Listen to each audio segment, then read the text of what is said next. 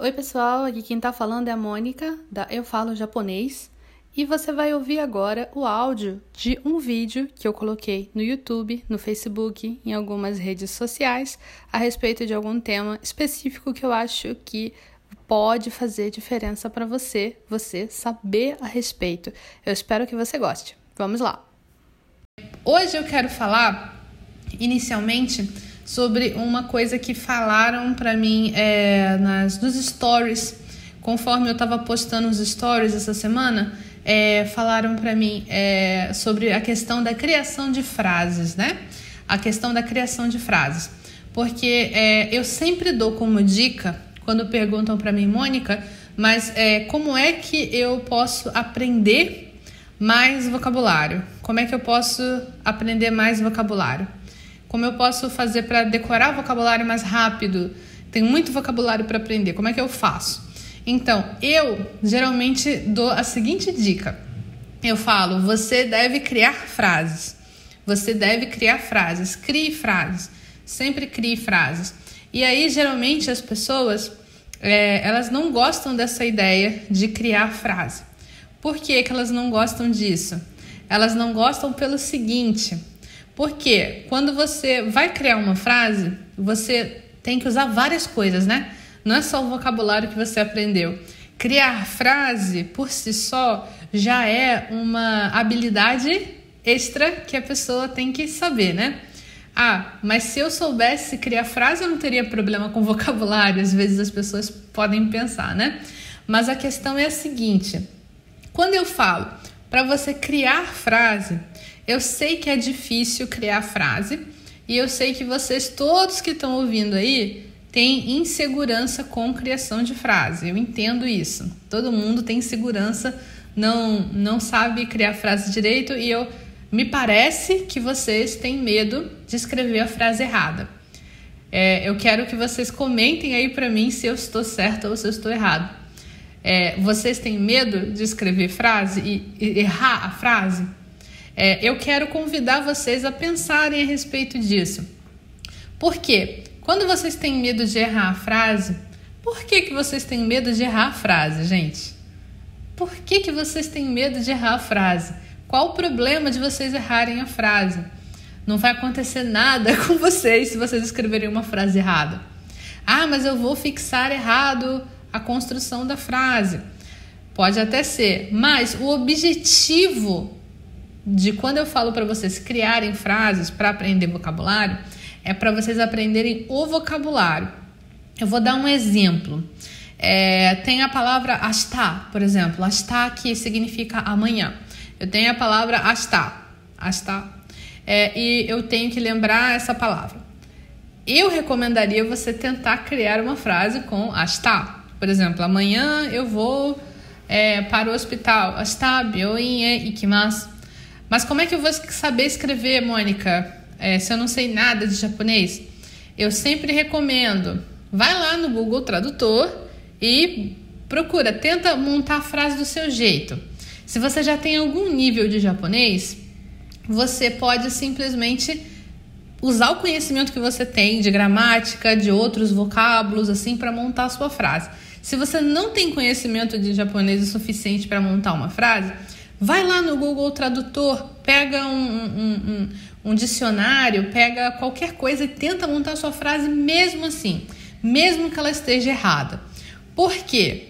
Qual é a vantagem de você fazer isso? A vantagem de você fazer isso é que quando você cria sua frase, quando você cria sua frase, você simplesmente está dizendo para o seu cérebro que essa informação que você está usando é importante. Essa informação é importante. Essa palavra é importante. Eu preciso saber essa palavra. Quando você usa de verdade, você está dando esse recado para o seu cérebro.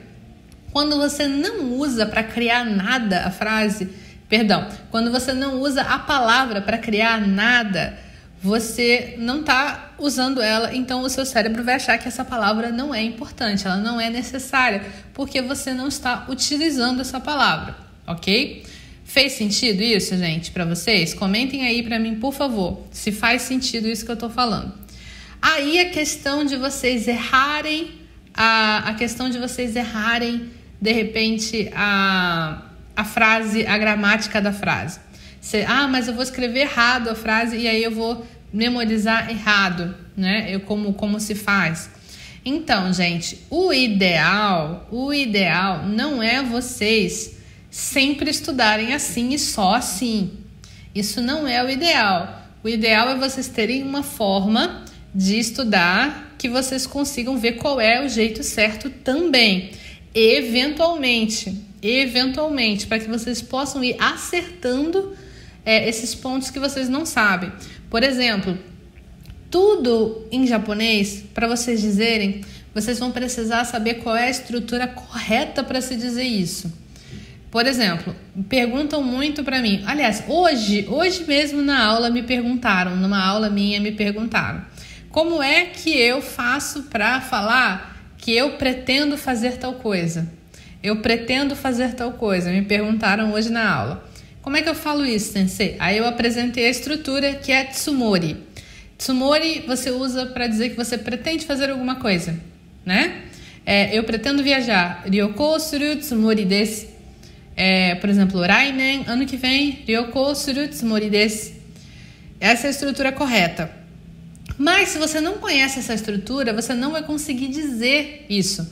Você vai tentar dizer de alguma outra forma que talvez até seja compreensível para os japoneses, mas não vai estar correto, né? Não vai ser o jeito correto. Só que é o seguinte, mesmo que não esteja correto, se você precisar praticar a palavra ryoko suru, que é viajar, se você precisar praticar essa palavra, você vai conseguir aprender o ryoko suru. Porque você vai criar uma frase e você criando essa frase, você vai dizer para o seu cérebro que essa palavra é importante. Mesmo que você erre a estrutura, o seu objetivo, que é aprender o vocabulário, ele vai estar mais próximo de você. As chances de você lembrar da próxima vez vão ser muito maiores.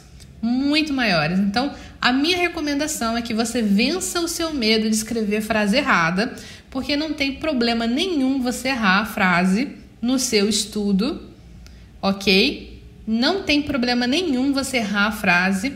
É, comentaram aqui, deixa eu até pegar aqui. Comentaram aqui, é, nossa, é isso que eu faço, usando o Google Tradutor, mas fico muito insegura.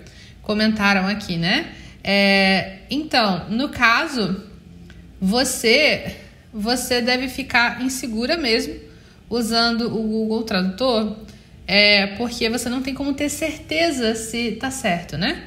É impossível você saber se está certo. Não tem como você saber, porque o Google Tradutor tem muito erro, tem muita coisa errada mesmo. Tem muita coisa errada no Google Tradutor.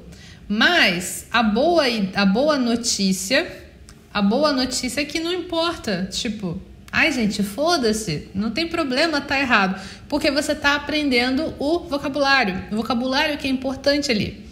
Esse é que é o importante, você está focando nisso. E depois, depois você vai fazer o quê? Depois você vai fazer o quê? Você vai ver como é que é o jeito certo de dizer aquilo. Depois que você tentar escrever desse jeito e você pensar assim, putz, realmente eu não sei como é que se diz isso. Como é que se diz isso em japonês? Aí você vai buscar. Mas você não tem como estudar para sempre no achismo. Você não tem como estudar para sempre no achismo. Vai chegar uma hora que você vai precisar procurar um lugar onde tem estrutura para você estudar. Você vai precisar entrar num curso de japonês, você vai precisar pegar um professor de japonês, uma professora de japonês para te ensinar, para você poder ter certeza das coisas. Mas o que você não pode fazer é ficar parado, ficar parada, sem é, tentar realmente fazer os seus estudos de um jeito mais proveitoso, tá? Vocês precisam aproveitar o tempo que vocês têm para criar essas frases, tá? Isso é uma coisa que eu queria falar para vocês, é muito importante. Então, criem frases, usem vocabulário que vocês precisam aprender, que vocês têm que aprender. Pessoal que vai fazer a prova de proficiência, todo mundo aí que tem um monte de vocabulário para aprender, tentem criar frases com esse vocabulário, não importa se está certo ou não a construção da frase. O importante é usar o vocabulário, que vai ajudar muito mais vocês a conseguir realmente aprender essas palavras. Agora eu tenho uma dica para você se você gostou desse vídeo.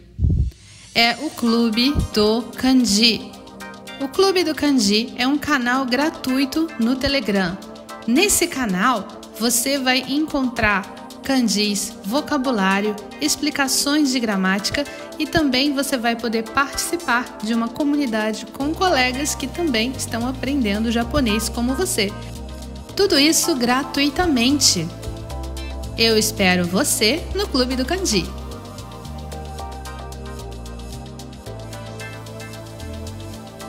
Eu espero que você tenha gostado de ouvir esse áudio.